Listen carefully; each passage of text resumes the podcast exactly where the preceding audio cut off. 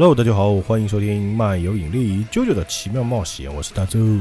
啊，我老钱，然后今天我们要开始这个啾啾奇妙冒险、奇妙奇妙冒险的第三部啊，嗯哼，嘴都瓢了啊，太激动了，因为第三部呢是很多人接触啾啾的这个系列作品的这一部，应该是看过的最多的吧？哎，就最经典。因为哪怕我都看了好几，看了几集。对对对，你也是从这一季开始看的嘛。对，你会跟你一起看那个动画了。主要呢是，其实就是最早的时候啊，第一部、第二部的画风呢，说实话，在那个年代比较古怪，嗯，因为那个年代都流行什么摩卡少女小樱啊那种，是吧？浪客剑心那种，啊，对对，就比较美型嘛。但九九你明显不属于美型，那肯定，属于肌肉硬汉风，有点像北斗神拳。他要更早一点还可以，和北斗神拳时间也差不多的话，可以。但是他呢又比北斗神拳晚出来，哎，所以说他的就审美已经过了之后哎才出来的，就过时了那个画风。但是嗯后来他慢慢的就是他加入一个设定叫替身，哎或者 stand 啊 stand 对这个设定就很牛逼。就和之前就会有些那个动画有点像，嗯相像了，对不对哎，就有点那种超能力感觉，对？啊，对有超能力大家就喜欢看了嘛。对对对那之前说实话，波纹气功也就是一个功夫而已，没有什么超能力之类的。对啊！我像我最近在不最近啊，你前几天在优酷上看一个啊，叫什么什么高校什么什么，反正是格斗漫画的，嗯格斗动画，嗯它里面那个裁判嗯直接替身出现哦了，它是个格斗漫画，啊，然后那时候我看到弹幕说替身，直接后面哗出来个冥王，啊因为替身就是个梗嘛。太搞笑了。第三部开始，九九出现替身之后，替身就变成为动漫史上的一个梗。啊就你背后背后飘这个东西的时候，呃操，替身，啊，是是是，或者你被不知名的攻东西攻击之后啊，难道是替身攻击吗？就是一些梗就出来了嗯，很搞，啊。那这个还有一个九九的特色，就是说它每一部的主角都不一样啊，这前面也说过了，嗯。而且它是一步一步就很快就结束了，啊，主角是在换的，对对对，而不像龙珠啊、海贼王啊，像这些就老经典漫画，火影换了。哎，火 火影，火影算是换了，但是后来作者不一样了，换人画了，对是的，好，那我们今天继续来讲这个啾啾的第三部啊，呃，时光飞逝，物换星移啊，在这个纽约的肯尼迪机场，有一个老人啊，白发苍苍老人，非常非常高大，在走路，然后被一个人拉拎着行李箱撞到脚了，就坐在地上，哎呦，我操，痛啊！那旁边这个个子比较矮，说，哎呦，抱歉了，老伯老伯，哎，没办法，是你来撞我的嘛。啊，那个老人也说呢，哎，没关系，没关系，是我不好啊。哎，但一回头，那个撞他人正想走啊，说：“哎，等等，你是日本人是吧？”“对啊。”“哦，那就另当别论了。”然后把他拎起来，就一脚踹他脚上，然后那个日本人就躺在这啊，在惨叫。哎，然后这个老婆他比较讨厌日本人？对 哼了一声就走了。哎我现在知道为什么对国内看这部漫更多一点，开头就很爽啊！哎，这个老人就说了：“哎呀，我可爱的女儿嫁到日本已经二十年了呀，我的孙子啊，搞不好他不认识我了，可恶的日本人！”啊，就是把这女儿给拐跑了呗。哎，对对，一个日本人把我老婆呃不把我女儿给拐跑了，像话吗？所以应该是个宠女儿的人啊嗯，啊！然后这个机场就在那就是报告啊，搭乘三点零八飞往东京的华航二八五班机的旅客，请从三号登机口登机啊，非常专业啊。然后呢，这个老者就要上飞机，然后他拿出了那个索尼的 Walkman，啊，就是 M P 那个时候那个年代很流行的嘛，那个时候还没 MP 三呢，啊，就是 Walkman，就是 Walkman 装磁带那种。嗯，而且放的什么？放的是 Beatles，这 Beatles 的磁带啊。他说：“哎呀，虽然日本这个地方我很讨厌嘛，不过呢，我还是非常喜欢这个日本造的随身听的啊，啊。”说着坐上飞机走了。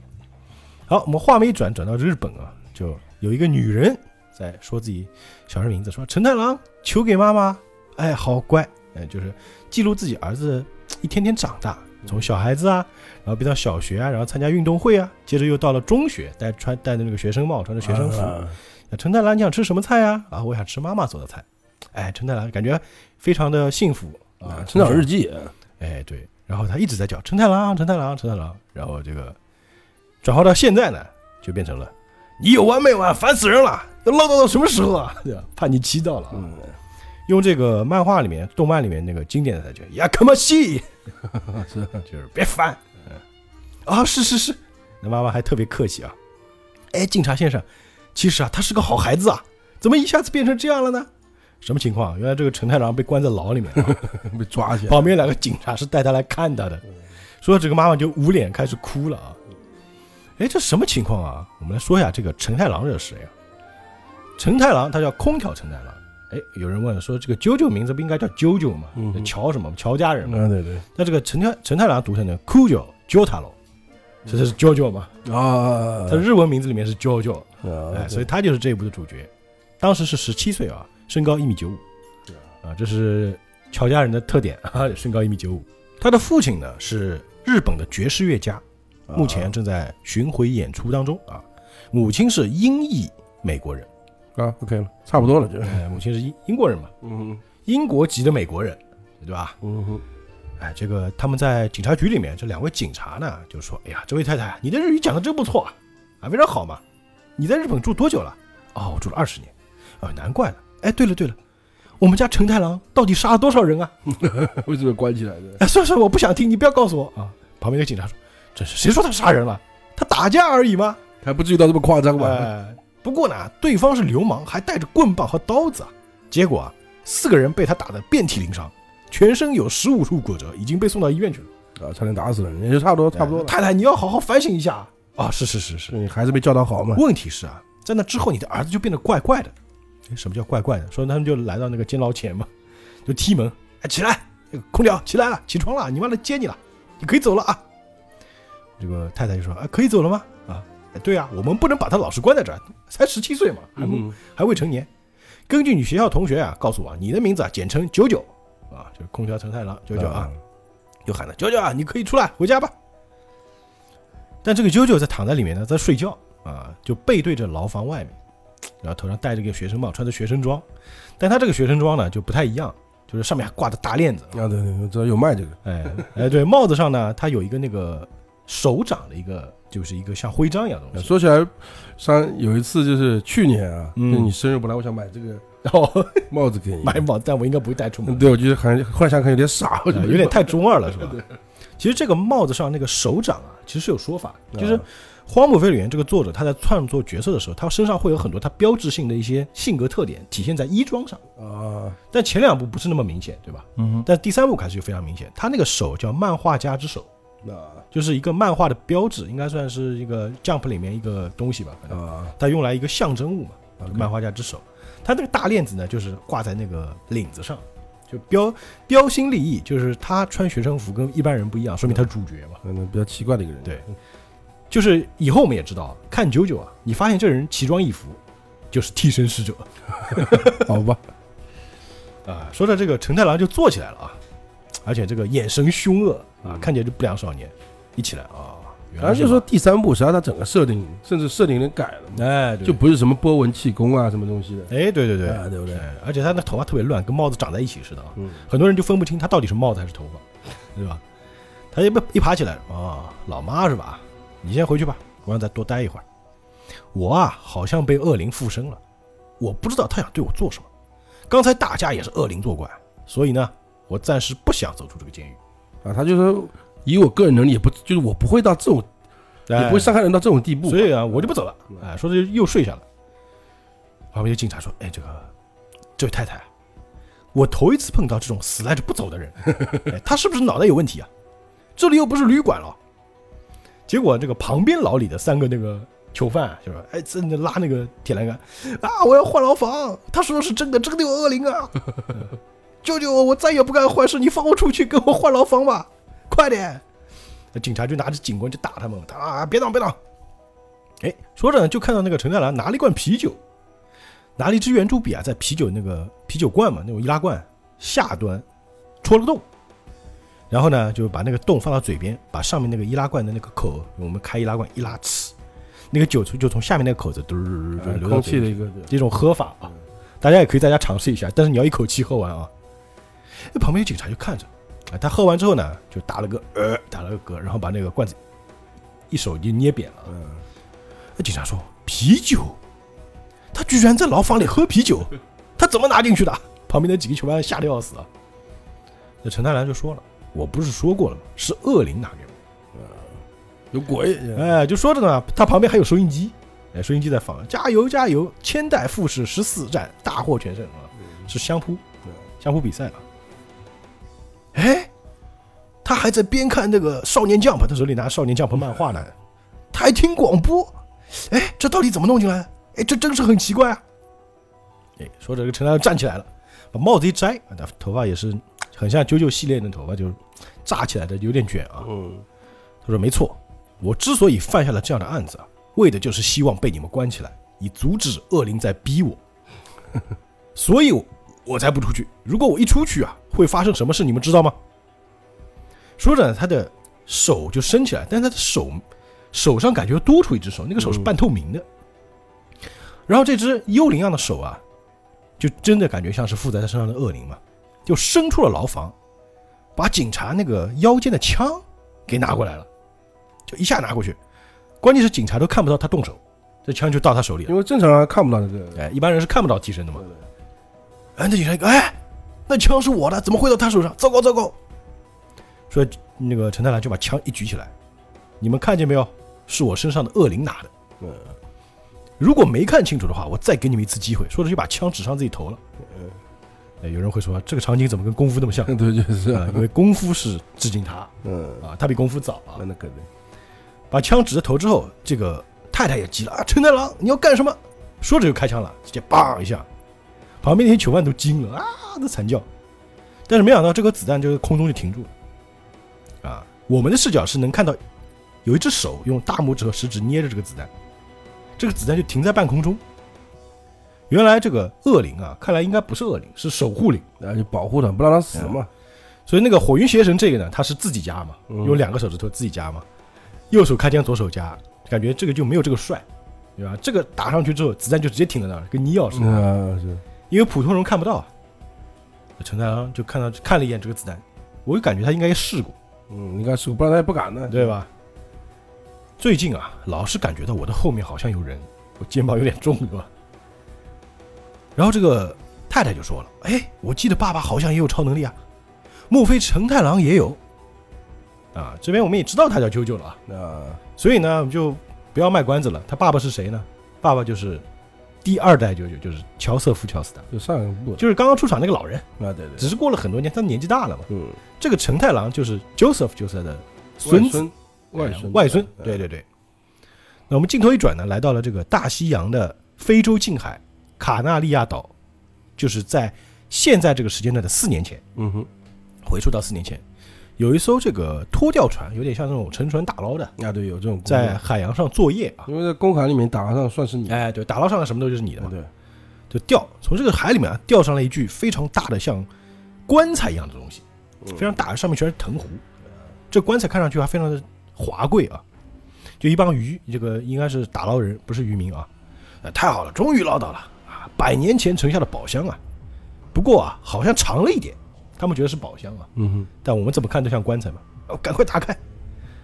我们见过这只箱子啊，这只厚重铁箱呢，是个吸收了百年精气的棺材。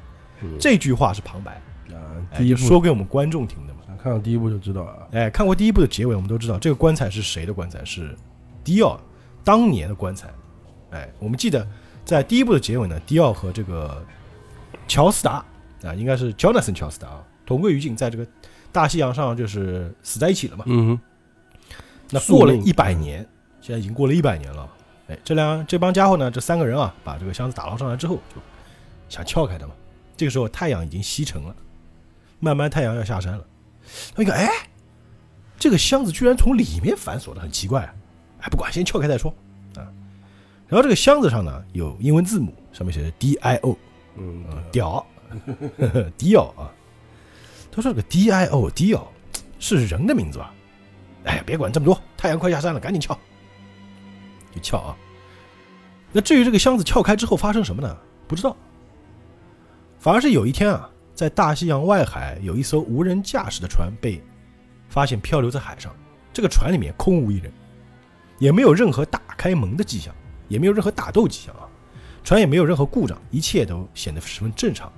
仅仅在桌上呢留着三杯咖啡，没有人知道这是怎么回事。船上一切看起来非常正常，唯一令人觉得奇怪的是呢，甲板上那个已经被别人撬开过的华丽铁箱。铁箱呢，似乎是为了藏匿东西而刻意做成的双层，然而里头却空无一物。也许铁箱里的宝物啊，早被洗劫一空。啊，过了好几个月呢，这件事情就被遗忘掉了。这很像那种就是海上经常会发现的无人船，哎，也不知道发生什么了，对吧？是是。就像那个《南海归墟》里面不也有？对啊，经常会有的就是说，哎呀，这个船飘过来，什么都是没人，没打斗，那个杯子还放那，没有什么什么。对，咖啡感觉像刚泡的，哎，对，那种感觉。好，我们又回到了现在啊。这个太太呢，这个就是陈太郎的妈妈啊，正好在机场去接爸爸啊。爸爸来到了日本了，哎，爸爸我在这儿呢啊，在这个成田新东京国际空港啊。哎，这个乔瑟夫乔斯塔啊，我们就叫老舅舅吧，嗯，就下来了。一看，哦，Holy 啊，他女儿叫 Holy，神圣的嘛，嗯，Holy 啊，说着就要去抱自己女儿，旁边有人直接推开，让开，滚。因为他壮嘛，也没敢敢那防啊。日本人都个比较小，嗯，就一把这个就把那个女儿抱在怀里，那个女儿跟他撒娇啊，哎呀，真高兴您来看我，啊，当然了，你是我唯一的女儿嘛。如果你有困难，不管我在地球哪一方，二十四小时内都会赶到。嗯，说特别宠女儿。哎，对了，这个妈妈还好吗？啊，她好的，好的。她正在参加这个 Joestar 不动产公司举办的旅行。啊，Joestar 不动产公司说明他现在是个地产大亨啊。啊，也是老板吧，有钱。啊，然后这个 Holy 呢，就是太太啊，我们简称直接叫 Holy 吧。Holy 呢，就抱着他爸爸在这身蹭。你想，她其实也是一个中年妇女了，儿子都十七了，是吧？在他爸爸身上蹭，哎呀，这 Holy，你可真会嫁，嫁到这么远的地方。哎，对呀，爸爸也好久没抱我了，来抱抱抱抱。你都四十五岁的欧巴桑了，对吧？你大妈了，你还那么会撒娇啊？哎，真是的，真是的。哎，说着，他女儿就开始搁着他啊！你看我怎么弄你啊！啊，好好好，我不敢了。哎，其乐融融啊！反而旁边人就围着他们，一看一个老年人，一个大妈，两个人在那搁着，对，像话吗？就就 Joseph 就说：“看什么看？有什么好看？”啊，说着后里就要帮提行李。哎，我来提醒你。Joseph Joseph 就问了啊，对了，陈太郎最近怎么样？你说他被恶灵附身是不是？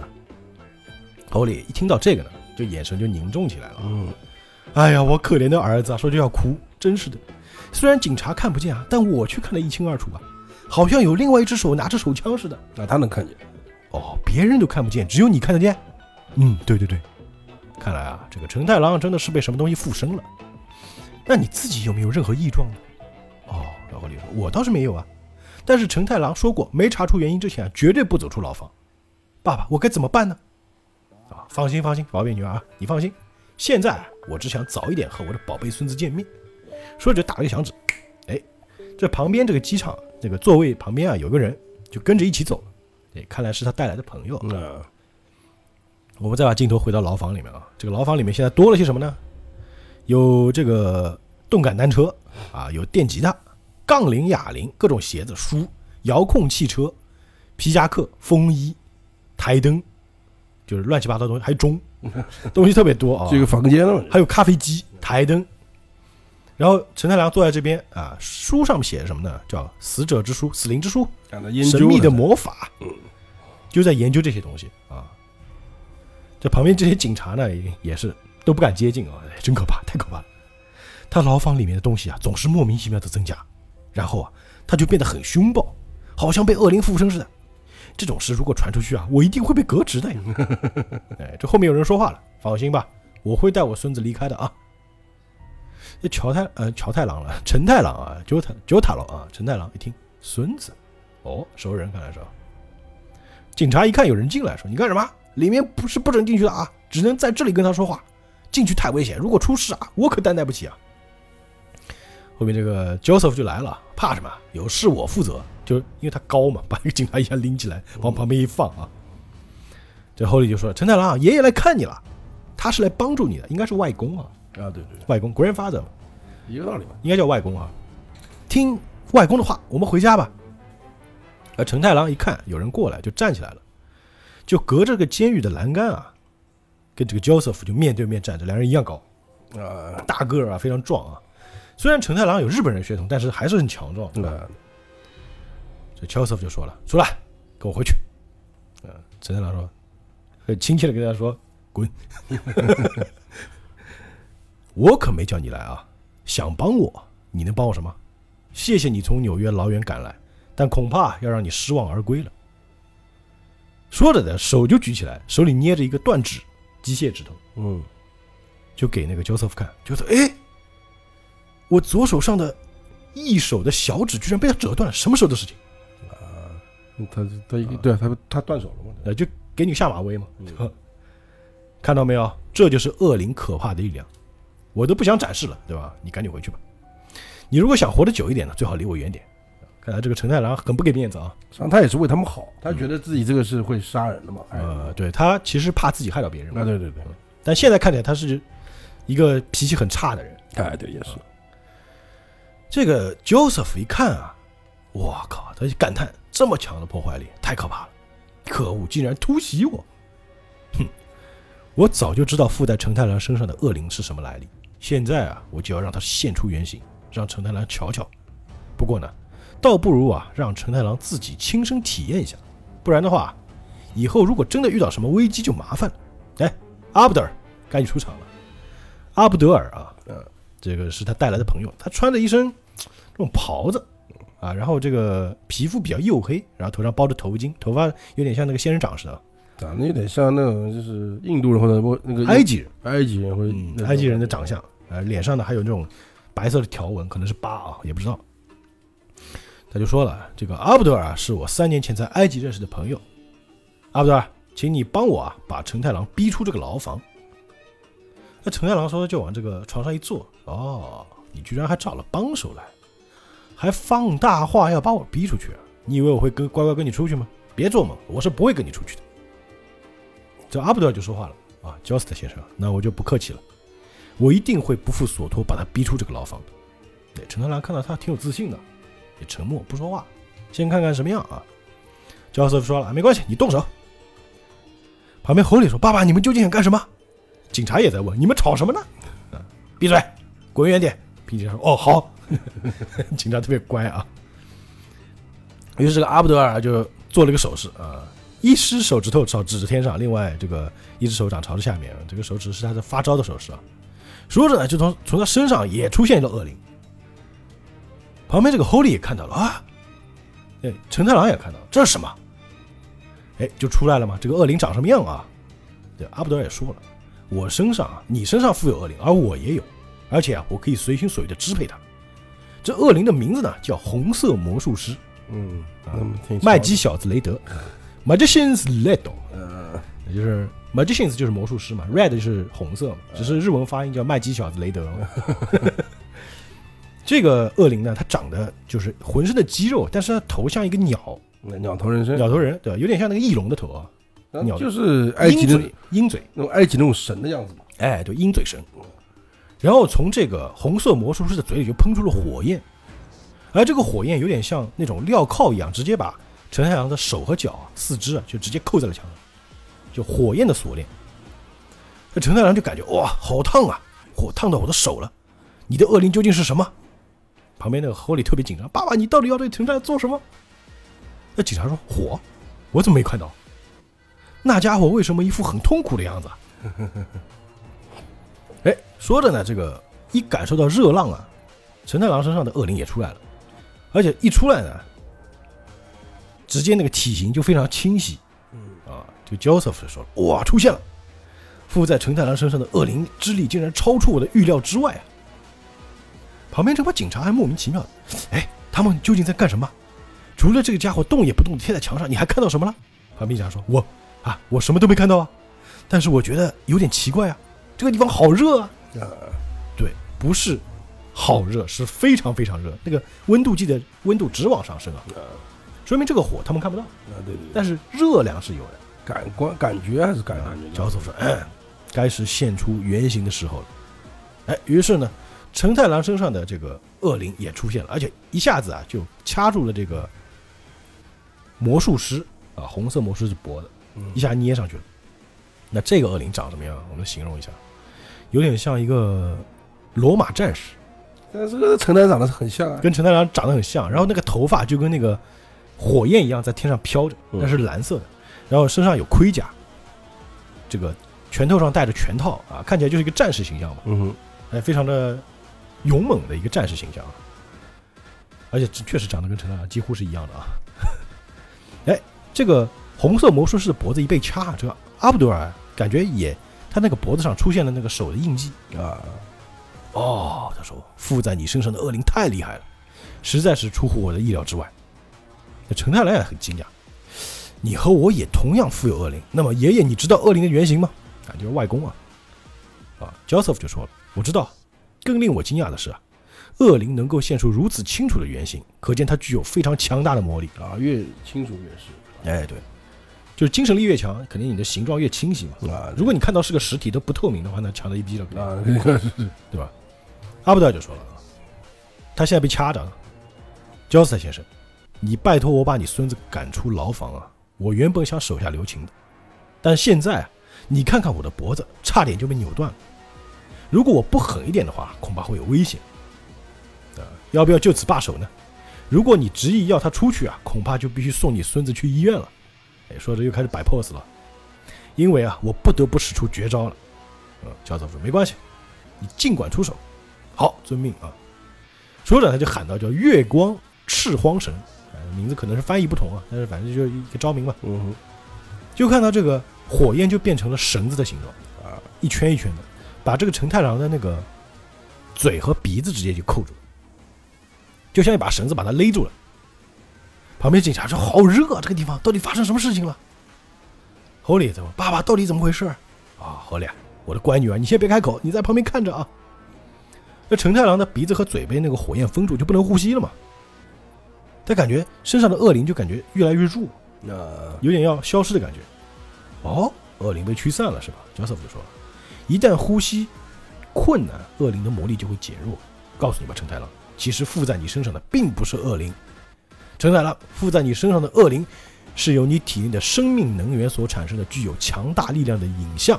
因为影像出现的位置呢，总是在身旁，所以啊，我们给它取名为 stand。呃有的翻译呢叫幽波纹，因为以前叫波纹气功嘛，啊，我要沿用这个名字叫幽波纹。就是幽灵波纹幽灵波纹嘛，就是幽灵加波纹的组合。但是现在绝大多数翻译叫替身，啊，对，替身使者嘛。然后，但是它的这个英文叫 stand，其实就是 S T A N D，就站在你身旁的意思。啊，对对，我们就用替身吧。啊，我觉得更贴切一点，哎呀，以后都叫替身嘛。嗯只是它早期的版本，因为它是台湾版的漫画嘛，它翻译叫幽波纹啊。嗯啊，这个阿布多尔就说了啊，就像《伊索寓言》里写的一样，寒风使旅者将衣服拉得更紧，相反的话，用热的话就不怕你不出来。哎，这个寓言故事你应该听过啊。嗯寒风使衣服拉得更紧，就是说，那那个风和太阳要比赛，谁能把这个旅人身上的衣服给脱下来，啊，我知道，对吧？哎，这个也跟大家说一说这个寓言好了。于是呢，这个寒风就一直吹吹吹，想把那个衣服吹走，结果这个旅人反而是把衣服包得更紧，啊反而是太阳一直晒嘛，它热了就把衣服脱了嘛，结果太阳就赢了啊，就这样一个寓言，伊索寓言的故事啊。这乔这个九九啊，我们就是九九这里面我们说九九呢就是陈太郎嗯啊，说乔瑟夫就乔瑟夫，因为这里面有两个九九啊，啊，这挺烦，你说陈太郎或者九九，主要是指陈太郎，因为后面呢，我你们会发现啊，就是只有一个人叫陈太郎，叫九九，就是他的一个好基友，但是现在还没出现啊。啊那陈太郎呢就说了啊，算了吧，我不想出来的理由啊，是因为我不希望在不知不觉中危害到别人。我们身上同样富有恶灵，算是同病相怜吧。但是啊，如果再这样持续下去的话，恐怕你会有生命危险了。就两人都互扔狠话啊啊，，差不多，哎，说着他一脚啊把旁边那个抽水马桶给踢翻了，那厕那个监监牢里面都有马桶嘛，一踢翻那个水管不就喷水出来了吗？那水管水喷出来之后就把他身上火灭掉了，然后他那个身上的这个恶恶灵啊，就现在就要提升了啊，就直接把这个监牢的铁栅栏给拉开了，啊一叫就直接铁栅栏直接拉开，拉出一个人形的洞啊，能出来了。啊，我要六亲不认了，就发火了嘛。旁边这个警察也是一脸懵啊，这个铁条怎么弯了？他都没动啊，对吧？而且呢，这个铁条弯了之后啊，直接有一根就直接被折断，直接折断之后，那个铁折断之后不是有尖角吗？就跟长矛似的。这承太郎的替身呢，就把这个长矛抓在手里啊，准备要朝这个红色魔术师给扔过去啊。但是呢，这个矛就要刺上来，感觉要刺过来的时候啊，这个阿布德尔就回头，哎，不看他了。那哎，于是承太郎啊停在空中嘛。哎，这个阿布德尔就往旁边一坐，坐在地上。那承太郎说：“你为什么突然背对着我？你赶紧转过头来面对我。”啊，阿布德尔就说了：“哎，焦斯达先生啊，如你所愿，我啊已经把他逼出牢房了。可可以了呀，我办到任务了呀，是不是？”哎，陈太郎一看啊，自己脚已经踩到牢房外面了，于是身上那个恶灵就咻就吸掉了，嗯不见了啊。嗯，你真以为是你逼我出来的？啊阿布德尔说：“也不能这么说。我呢，原本打算是送你去医院的，没想到你的力量竟如此强大。”陈太郎说：“如果啊，我身上的恶灵将铁棒扔向你的话，你会如何呢？”啊，阿布德尔就说：“你就感觉谁都都有留有余裕啊。那我的替身能力叫做红色魔术师，像那种程度的铁棒，我可以轻而易举在半空中将它融化掉。”啊是而且很牛逼了啊，上千度了啊。对，Joseph 就说了：“陈太郎，阿布德尔和你具有相同的能力，我们不需要在这牢房里研究恶灵了吧？”嗯啊，这个妈妈一看到儿子出了监牢，开心死了，就一过去拉住他手臂：“啊，陈太郎，你终于出来了！哎，你别踢那么紧啊，老妈。”呃，叛逆期啊，哎，没关系，没关系，特别想儿子。旁边这个 Joseph 就说：“哼，你这小子怎么可以用这种口气跟你妈说话呢？啊，真不像话啊！霍里，你也真是的，他忤逆你，你还那么开心啊？他就有点溺爱吧，就是就是爸爸溺爱女儿，女儿溺爱儿子。啊，对对对 那 Holy 其实是最开心的嘛，儿子出来了。那陈太郎就问了说：“外公啊，我想问您一件事情，只有一件事我至今还不明白，为何外公你会知道恶灵的事情，不嗯知道替身这东西呢？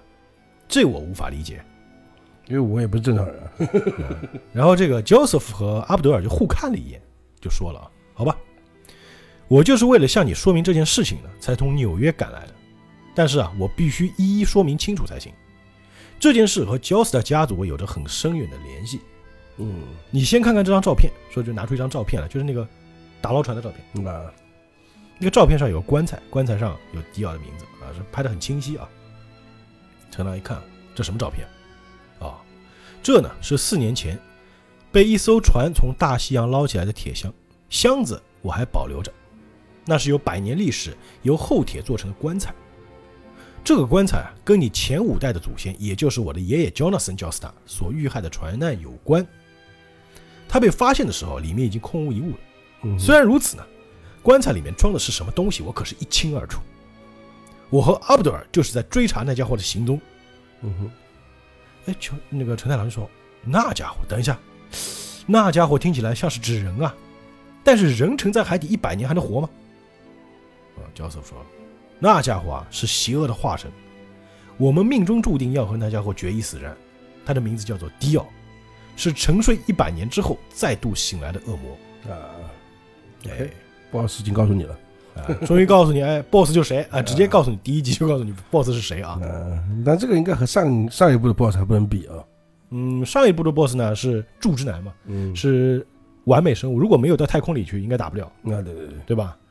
但是这一部里面呢，你要说其实按照等级来说啊，迪奥啊，说实话只是他们的食物，但是迪奥在这部里面呢，他觉醒了一些东西，他也有提升，肯定是吧？要不然怎么打？要不然就没意义了？对对对。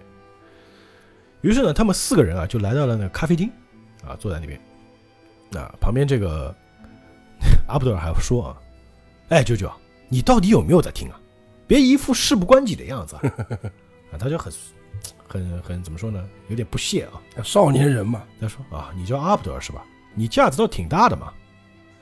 如果像爷爷所说的，啊，外公所说的，就还是呃有时候会说爷爷，有时候会说外公啊，这这国人爸嘛，不管了啊。已经死了一百多年的迪奥从海底苏醒，这未免也太荒谬了，我无法相信。啊，阿布德尔说，哼，不过呢，你我身上都有富有恶灵，不也令人感到不可思议吗？这是事实，难道不对吗？Joseph 说：“哼，算了，无论如何呢，我一定会让你相信的。为何我会知道迪奥的事情呢？又为何要追查他的行踪呢？让我来给你一一说给你们听啊。”于是呢，他拿出一把那个宝丽来的相机，就那种拍立得，啊，对对，那相机应该挺贵的啊。就拿出一个相机现，在就是复古相机了嘛，啊，复古相机挺贵的，就是那种一拍，吱就大的那种啊。啊，有的卖了，那 Holy 和陈太郎就诶一脸问号，说你为什么拿个相机出来嘛？那 Joseph 说了，告诉你啊，其实啊，我是在一年前突然发现我所修行的这个替身，也就是你们所说的恶灵。啊，他本来会波纹嘛，嗯哼，他现在又多了一个替身，就他想也有替身嘛，对他也有替身了，他也乔家人嘛。嗯，这 Holy 听什么？哦，陈太郎也说：“外公，你刚刚说什么？”哎，说着呢，这个 Joseph 就把他的手举起来了啊，让你们见识见识我的替身。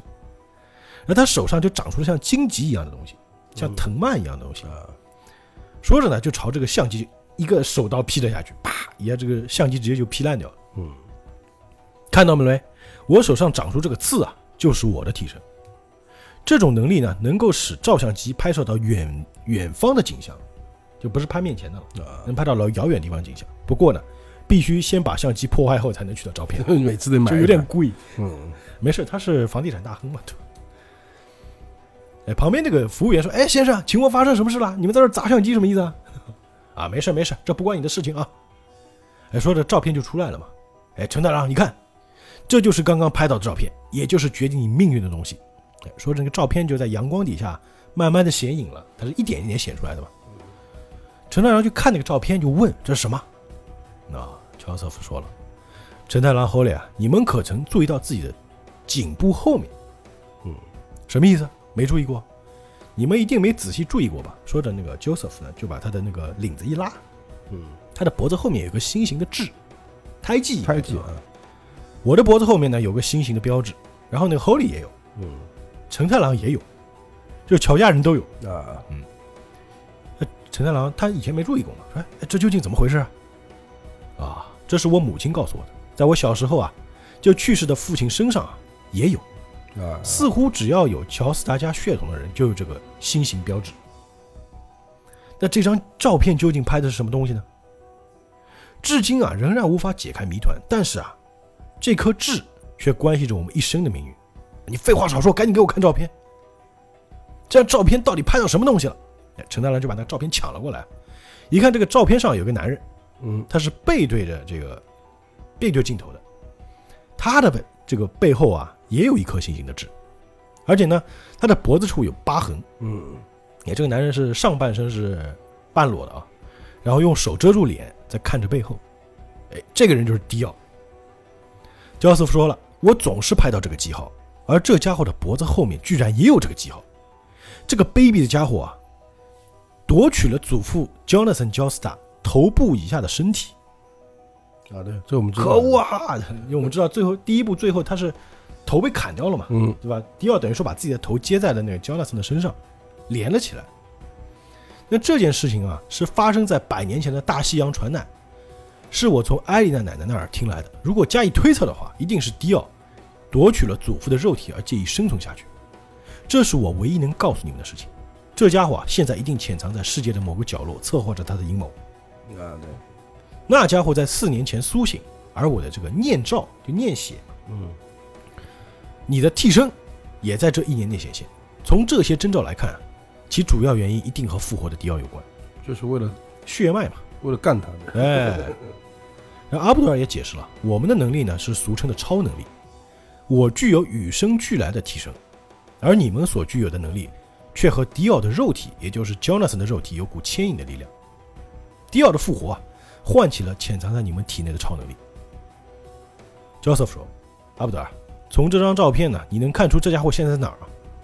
就是没办法，背景啊根本看不出，都黑的嘛。嗯，他故意的嘛，嗯他知道有人在拍的，啊、他仿佛是能感觉到，因为他的眼神是往后看的。嗯，他在看那个照片的镜头。于是那个 Joseph 就跟女儿说了：“后来啊，我暂时要在这个日本待几天啊，你家呢要暂时借住了啊。”那藤山郎听到这些事情之后呢，其实也是挺不可思议的，然后就摸了摸那个脖子后面那个心形标记啊，哎，这个时候我们把视角转到了迪奥这边，他就他有感觉嗯，啊，又来了啊！最近啊，总觉得老是被人窥探，看来啊，一定是 Jonathan 的子孙在偷窥我。这个肉体似乎在传达这些灵魂的信号给他的子孙们。嗯，这迪奥肯定是躲在一个阴暗的角落里嘛，而且旁边还有他吃过的尸体嗯，啊，都是一些年轻女性的尸体，啊，脖子上都有洞啊。毕竟他是吸血鬼，呃，先先先吃下面，再吃上面的。乱来乱来，嗯，算了，或许这就是命中注定吧。应该要解决的宿命啊，应该要抹杀掉的姻缘，终究是要有个了断的。嗯，就是迪奥，他也知道自己在被窥视着啊。嗯，哎，说着到了这个第二天啊，太阳当空照，小鸟对我笑。呃，小鸟说：“早早早，你为什么背着炸药包？” 呃，这陈太郎毕竟是中学生嘛，高中生嘛，他拎着个书包去上学嘛。他其实穿的是校服啊，只是他这个校服我估计是改过，呃，长的啊，长款校服。走在路上，哎，走在路上呢，很多女孩子就跟他打招呼，哎，舅舅，舅舅，哎呀，舅舅早上好啊，舅舅，所有女孩子都跟他打招呼，啊，就是英俊嘛，帅气，很受人欢迎，再这样高，啊我觉得在高中里面你长得高真的很受欢迎，啊，再加上但但不能是傻大个啊，哎，就是又英俊又高，嗯，身材要好，对吧？就有女孩子直接搂上来了，就搂着他胳膊，哎，舅舅啊，你四天没来学校，你在做什么呢？那啾啾不说话啊，旁边一个女孩子把他一推，你干什么啊？你真不要脸！你竟然敢挽着舅舅的手，你给我放开！两人就吵起来，你干什么，丑八怪？这三八，两人就吵，两人互骂，丑八怪三八，丑八怪三八啊！舅舅就回头，呀，可么西，吵死了，你们烦不烦啊？啊，哎，他骂我，哎，是骂我，是骂我，不是骂你，就花痴都是这样的啊。呃就如果就是现在一些追星的，对吧？女孩子有有点偶像骂你，你肯肯定很开心。哎，他居然会骂我，哎嗯，对，在意你嘛，啊！在这个上学路上，还会经过那个鸟居嘛？日本不有很多那种鸟居嘛？然后旁边呢有一个男学生在旁边那个画画，在这画板，嗯啊，就跟文迪画画似的啊。哎，这个男学生一头红发，嗯，那一头红发，也是穿着校服啊，这耳耳朵上挂着耳环，这个耳环就你看他奇装异服嘛，嗯，对，对吧？而且这个画布上画的谁？画的就是陈太郎。呃，变态，哎，对，难不成是个暗恋他的人对吧？是个男人，难不难不成这个啾啾是个 gay man 对吧？正好经过这个 BL man 对吧？然后正好经过这个鸟居啊，陈太郎要下楼梯，这个楼梯还蛮高的啊，就那种神社那种高高的楼梯啊。嗯，然后这个学生这个少年就在陈太郎的脚那边就划了一下，哎，陈太郎突然在脚上就受伤了，啪一下，就感觉被划破了。一受伤呢，整个人就失去平衡，就从楼梯上就感觉要往下滚啊。后面那些女孩子哇，舅舅你当心啊！就眼看着陈太郎就要翻下楼梯，要摔个正着啊，那，这回就结束了。呃突然就停住了，还没结束，我们再讲一点点啊。不是我的意思说，他那个章回，漫画章回哎对章回就结束了嗯对，然后这个我们镜头又转到第二章啊，他不是有人感觉有人在看他吗？呃，继续再说，就是有点像那种蒙太奇，那，对吧？镜头切到那边，切到这边，切到那边，切到这边嘛。哎，还是迪奥啊。他说那些家伙啊，似乎已经注意到我的存在了。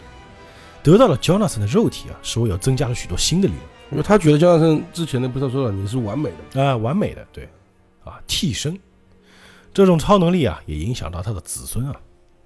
得到了这个肉体有好处，不过呢也有坏处，必须要斩草除根。我必须要消灭焦斯的家族才行。哦，这就跟前面那个少年联系上了，感觉这个少年就是迪奥派出去的杀手刺客嘛。啊，对对吧？他就是瞄着陈太郎去的嘛。对对对哎，果然这个陈太郎啊，还在空中翻着呢啊，然后停了一会儿会儿，但还得翻，对吧？人已经倒过来了，但正好呢，这个旁边有很多树枝，陈太郎不是有替身嘛？就替身的手伸出来，把这个树枝抓了一下，但是树枝一夹一抓就断了，嗯，但是至少能缓冲一下，就没有整个人滚下去，被树枝勾住了。其实等于说他抓住那个树枝，把自己拉了过去。啊，摔到树丛里面。幸好呢就没有摔伤，只是腿上、膝盖上被割破了。哎，他就很奇怪说：“哎，左脚膝盖被割伤了，是被树枝割伤的吗？不，不是，是跌倒前就割伤的。那么跌下去之前，嗯，一定是的。但是呢，就回头看，感觉看不到人，就谁伤害了我？不知道是谁啊攻击了他啊，因为那个人躲在远处啊看不到。啊，然后这个画画的少年就说了啊，看来这家伙啊，果然具有非常强大的替身能力，难怪必须把这小子收拾掉了。不过和我的替身还差一大截，啊，那说明他也是替身使者嘛。奇装异服嘛，呃奇装异服肯定替身使者对吧？旁边女孩子就看到九九摔倒了嘛，哎呀，你要不要紧啊？没事儿吧？哎呦，好险哦，再差十五公分就撞到石阶了。哎，幸好你不要紧吧？哎，我告诉你，这段时间啊，经常会发生意外的。从明天起，我们一起手牵手下楼吧。这女孩子就想办法，就是一定要去能够碰一下九九啊。嗯招惹他的，那说着，这个少年就从楼梯上面下来了，就让九九看到他了。他这个造型我们再说一遍，就红头发，穿着这个绿色的学生服。当然，我们这个黑板漫画看不出，但是动漫里面、动画里面它是绿色嘛。而且动画里的画的和漫画有点区别，哎，动画里其实画画的更帅气，啊，更好看一点，因为它画风其实是有一段时间它会变一变、变一变，慢慢变的嘛。啊对对，然后他还围着那个白色的围巾，就跟哈尔达似的，就有点像神父那个围巾，嗯，就围在肩膀上。然后他又拿出一块手帕给九九说：“啊，你左脚受伤了吧？”那，九九也不说话啊，来，这个手帕拿去包扎伤口，所以就给了九九，你不要紧吧？那九九看他这么客气啊，哦，只是擦伤而已。哎，说着那个少年就要走，九九说：“等等。”哎，他就回头看，谢谢你，我好像没有见过你，你是我们学校的吗？啊，这个少年就回话了，我呢叫花京院点名，嗯，花京院是姓，点名是名啊，或者那个动漫里面叫 Kakuin，啊，啊，花京院，我们简称花京院啊，就这货啊。昨天呢才刚转学过来，请多多指教。说着呢，他就转头走了啊。然后旁边这帮女生，哎呀哎呀，这个花京院长得也挺帅的啊，嗯 对吧？旁边也有女生比较坚定，我还是比较喜欢啾啾，嗯，我也是，我也是，我也是啊。这儿四四比二，有两个女孩比较喜欢那个花京院啊。嗯那于是这个九九就来到了那个学校医务室嘛。嗯，那医那个医务室的那个保健老师啊，我们也知道，一般动漫里面保健老师都是女性，哎，这就比较身材辣比身材比较好一点，对吧？啊，啾啾啊，你真是的，难不成你又打架了？哎，把帽子摘了，你真是不礼貌。我们知道在室内要摘帽子的嘛，啊，日本这个在日本这个传统吧，而且他们要穿那个学校里走的那个鞋子啊，对，布鞋呢，啊。然后旁边床上还躺着两个学生啊，估计是翘课的啊。老师啊，舅舅打架有受伤过吗？你开玩笑吧？好像没有啊。哎，老师也说，哎，说的也是，不过呢，没有人会相信的。哎，你是跌倒受伤了，这肯定你说出去没人信的，对吧？啊，对，哎，九九说：“等等等等，你要做什么？因为那老师拿了把剪刀出来嘛，我要把你裤子剪掉啊，不然怎么擦药？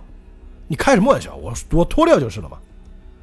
哎呦，想不到你还挺上道的，来来来，趁他脱掉裤子的时候啊，帮你们量体温，看你们是不是在装病。旁边两个学生在那装病嘛。哎，这个陈太郎准备脱裤子的时候，就口袋里那个手帕就掉在地上，哎，一掉，他就把那个手帕拿起来看，因为之前只是擦了一下，没擦，只是拿手里。这手帕呢，一掉出来就打开了嘛。拿起来一看，上面写着字，上面写的是什么呢？空调陈太郎，我一定会在今天用替身杀了你。嗯署名花京院点名，他蛮客气，这不就挑战书吗？啊，花京院。哎，旁边这时候听到两个学生在叫：“老师，老师，你要做什么？”就看到那个老师在甩钢笔，他唰唰唰甩钢笔，把那钢笔里的墨水甩的到处都是。干什么？我在甩体温计呀、我只是要让刻度回到原点而已。那两个学生特别惊恐啊！老师，那不是体温计啊，那是钢笔呀、这是钢笔呀、你说这是钢笔？你们把它看成是钢笔啊、这个老师的眼神就开始翻白眼了，而且开始口吐白沫，嗯，感觉不太正常啊。反正就恶灵附身的，感觉脚上有一个那种丝状，像丝瓜一样的东西，那个丝瓜藤一样的东西啊，卷在他脚上。这老师感觉说话不太对啊！你们，你们这些头脑有问题的家伙，居然把这支温度计看成钢笔，哈哈哈！就开始笑。我就让你们看清楚，说就用钢笔直接就插那个学生眼睛，就一下就插到眼睛上了，就那个床床上那个眼学生直接不是啪一下，这一幕看的特别疼啊！嗯，插进去之后，他就捂着脸啊，的钢笔拔出来，哎，就回头朝舅舅说：“舅舅，难道你也认为这是钢笔吗？”这舅舅一看，这老师疯了呀！可恶，就说道。老师一听你说什么，就回头用钢笔来插舅舅，但舅舅还好力气比较大，就把他钢笔接住了，毕竟一米九五嘛。但这支钢笔啊，就感觉已经插到这个九九的脸皮上面，就左眼下方啊。还是扎进去了，但是很奇怪啊，说这个女人的腕力不可能这么强的呀。我刚刚看到有奇怪的物体啊缠住了老师的脚，难道是幽波纹？哎，难道是替身吗？一定是花京院，割伤我的脚的也一定是他。哎，这个时候就有人回答，答对了，哎，就是我。花京院就坐在那个窗台上，啊，手里拿了个提线木。啊，这个陈太郎一看，哦，是你啊！啊，花君也说了，这个女的已经被我的替身所操纵，如果你想反击的话呢，就只怕她的命就不保了。这个陈太郎就想，你这卑鄙的家伙，你到底什么来头啊？所以花心月呢，就把他的这个替身的名字直接报出来，就是我们决斗嘛，我要告诉你，对吧？代表这个人是好人嘛？大家知道吗？我的替身叫做绿色法皇，法皇就是那个皇帝的皇啊，法皇啊，不是绿色发黄 啊，绿色法皇，和潜藏在你和阿布德尔体内的替身是一样的。不过呢，我虽然是人，却誓死效忠我的主人。哎，感觉这个主人应该就是迪奥了啊。啊，对，所以我要杀了你。哎，说着就在提那个手里那个提线木偶，然后那个老师啊也用力了，更加用力，甚至他的力量把九九的手臂都往下压了。这个老师张开口的时候，就看到老师的嘴里啊有一张脸，嗯，那个脸还那两只眼睛还发光，所以这个老师的体内肯定是藏着某样东西。啊，九九就一下就躲开那钢笔嘛，脸上也被戳了一个洞啊。嗯，就直接一口就亲了上去，亲到这个老师嘴上去了，一个接吻啊！哎，这一幕其实，而且他那个争争吵之间嘛，老师的衣服都被拉开了，感觉，露露出了 bra，嗯，就这个有点十八禁啊，感觉。那花君月一看就愣了，哎，没想到啊，是九九的替身啊，直接把这个绿色法皇给咬住了，呃，把他给从那个老师嘴里给拉了出来。给拽出来了，啊，这陈太郎就笑了，我是不会伤害老师的。哼，花京院，我拉出来一看啊，原来你的替身啊也不过如此。